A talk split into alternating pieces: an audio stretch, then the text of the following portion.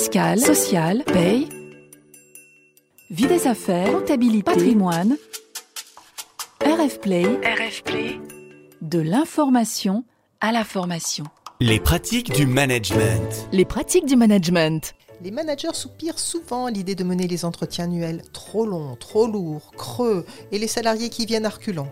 Alors, comment démystifier ces entretiens annuels? Comment donner envie aux managers de les mener, de les réussir?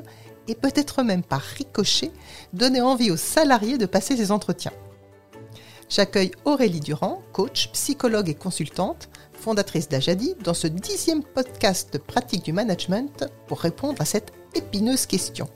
Aurélie, bonjour. Bonjour Frédéric.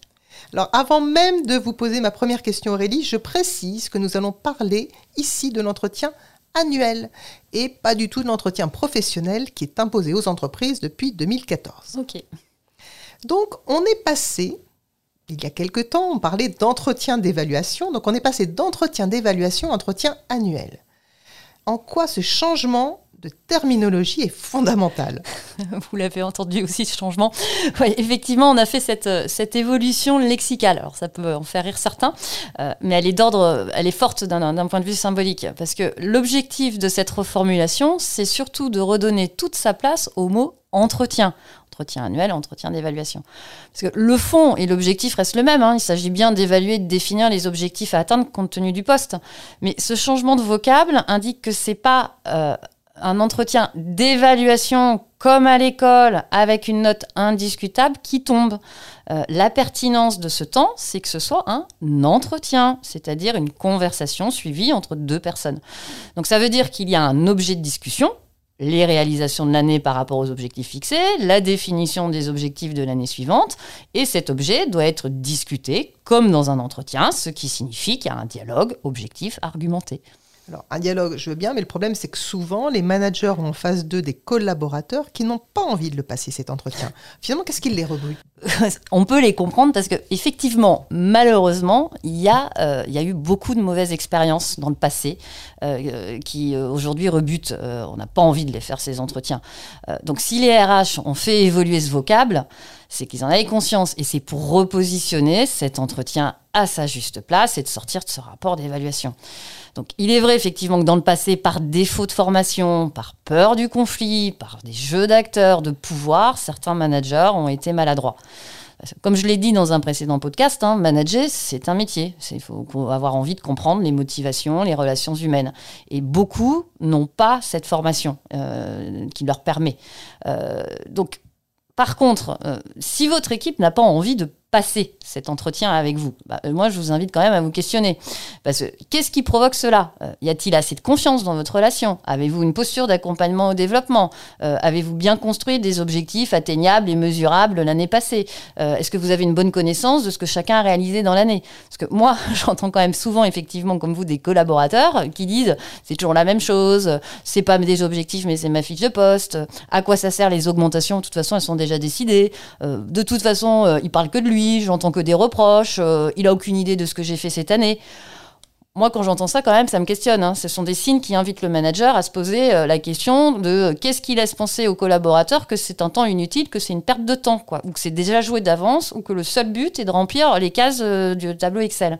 Donc, à quel moment la confiance a-t-elle été rompue? À quel moment le collaborateur a-t-il perdu son souhait de développement? Je comprends qu'il y a des collaborateurs qui peuvent être légitimement un peu dégoûtés de ces entretiens, mais enfin, moi, je vais quand même défendre les managers parce que parfois, ils peuvent être de bonne volonté et c'est le collaborateur qui n'y met pas du tout du sien.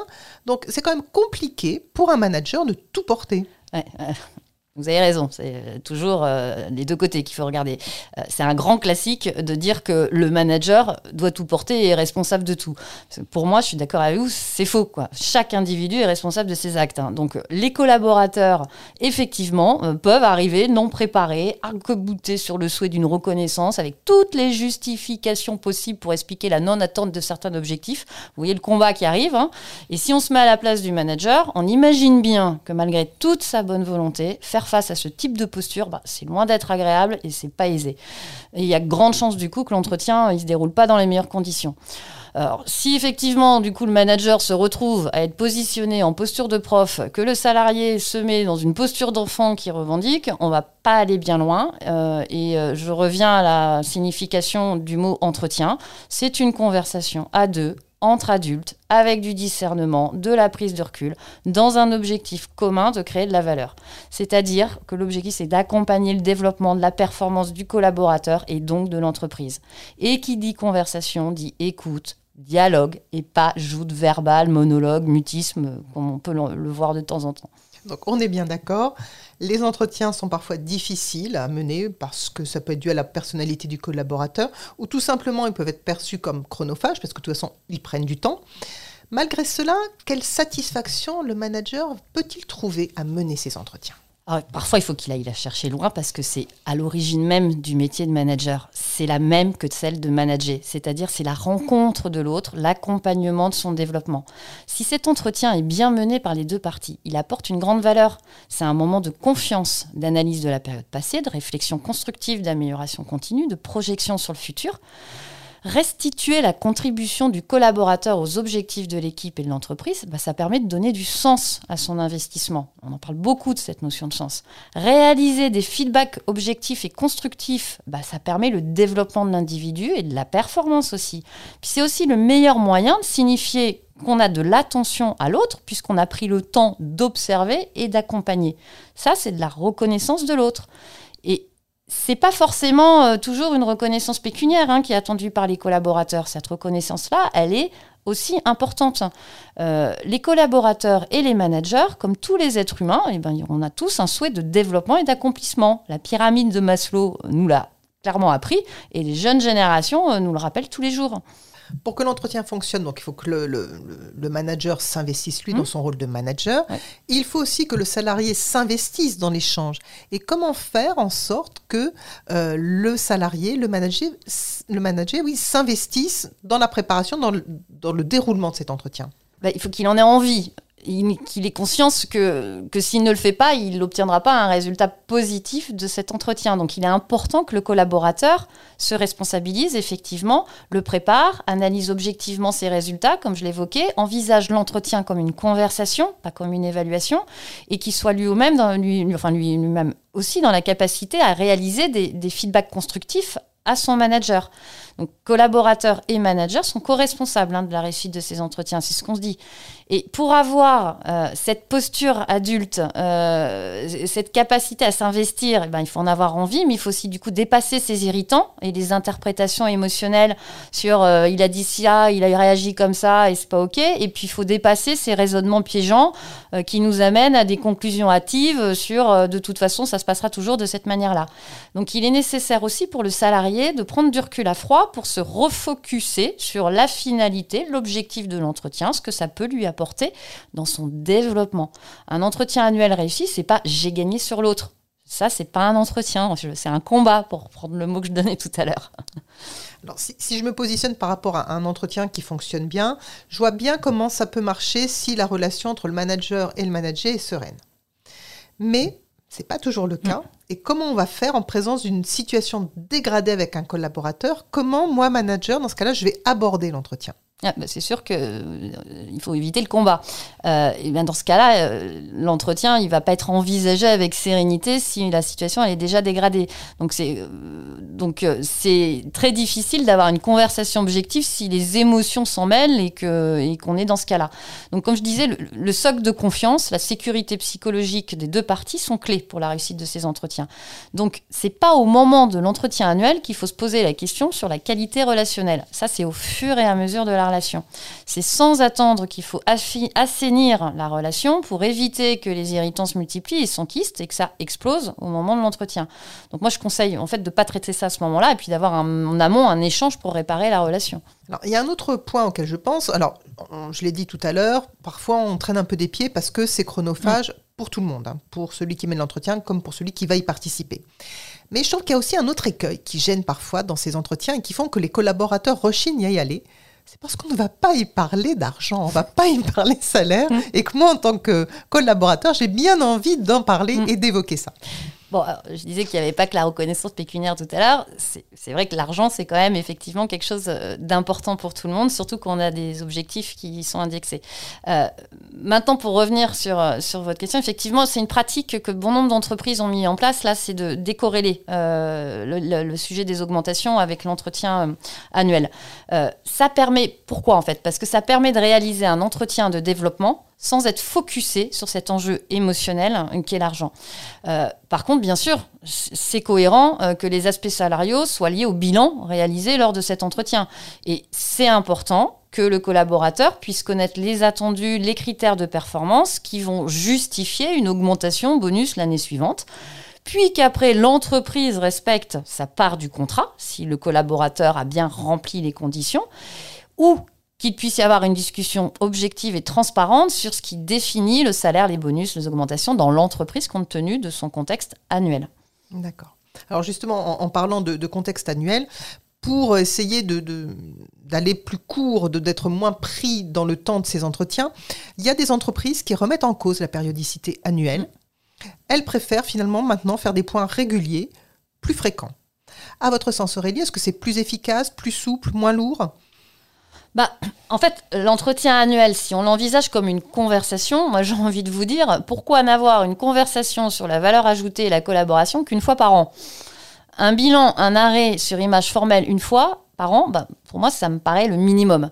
Euh, donc effectivement, moi je vais vous inviter à avoir plutôt des échanges plus réguliers. Ça fait pour moi partie des bonnes pratiques relationnelles et donc managériales pour permettre l'amélioration continue. En plus, dans nos contextes économiques, là, comme on le voit, qui sont de plus en plus incertains, complexes, ben, il est de plus en plus difficile de faire des prévisions fines à horizon un an. Euh, c'est pas rare que des contraintes externes impactent ben, la définition ou l'atteinte de l'objectif qui était fixé l'année dernière en cours de route. Donc pour moi, il est important de faire un point d'étape à mi-année pour se réaligner et maintenir le cap de la performance.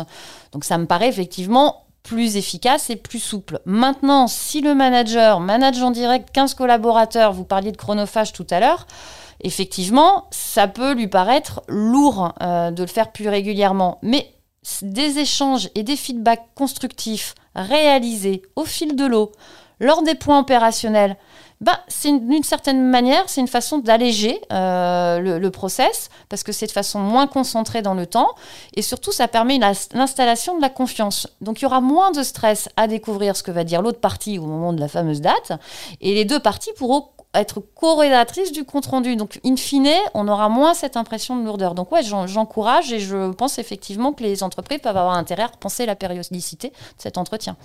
Mon avant-dernière question va être la suivante. On s'est positionné plutôt dans des entreprises qui mettent des entretiens annuels. Ça fait des années qu'elles le font, c'est rodé chez elles. Bon, elles leur mettent éventuellement le, mode d'emploi en, cause, mais c'est rodé chez elles. Sauf que moi, je pense aussi à des petites PME mm. ou des TPE qui n'ont pas ces entretiens annuels qui sont formalisés, notamment parce qu'elles se disent oh là là, ça c'est pas pour moi, on n'est pas nombreux, on échange suffisamment et j'ai pas du tout envie d'un truc lourd que je vais pas pouvoir tenir.